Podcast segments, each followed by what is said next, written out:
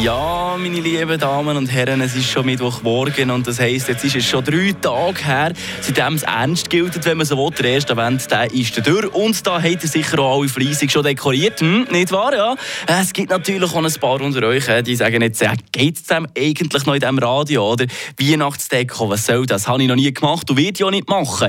Ja, ich zum Beispiel, ich brauche es jetzt nicht unbedingt, sagen wir so. Ich bin definitiv äh, froh, wenn das jemand bei mir im Haushalt übernimmt, aber selber unbedingt da stundenlang aufhängen würde ich jetzt nicht unbedingt.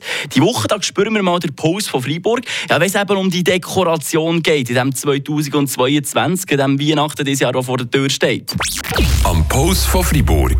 Mit Monis Hunde und Katzenstübli in Laupen. Die kompetente Fachberatung für euer Liebling. Hunde- und Katzenstübli.ch Ja, und tatsächlich. Es gibt Trends, die sich auch dort durchsetzen. Habt ihr eigentlich zum Beispiel gewusst, dass all Jahr sich die Farbe ändert bei Weihnachtsdeko? Bei mir bleibt die nämlich eigentlich immer gleich. Wir sind zwar gegen etwa ein Jahr hinten drin, in der Schweiz, aber äh, Rot läuft immer gut, Gold, Silber, Champagne, Orange. Ja, je nachdem, wie die Leute Kunden eingerichtet sind daheim.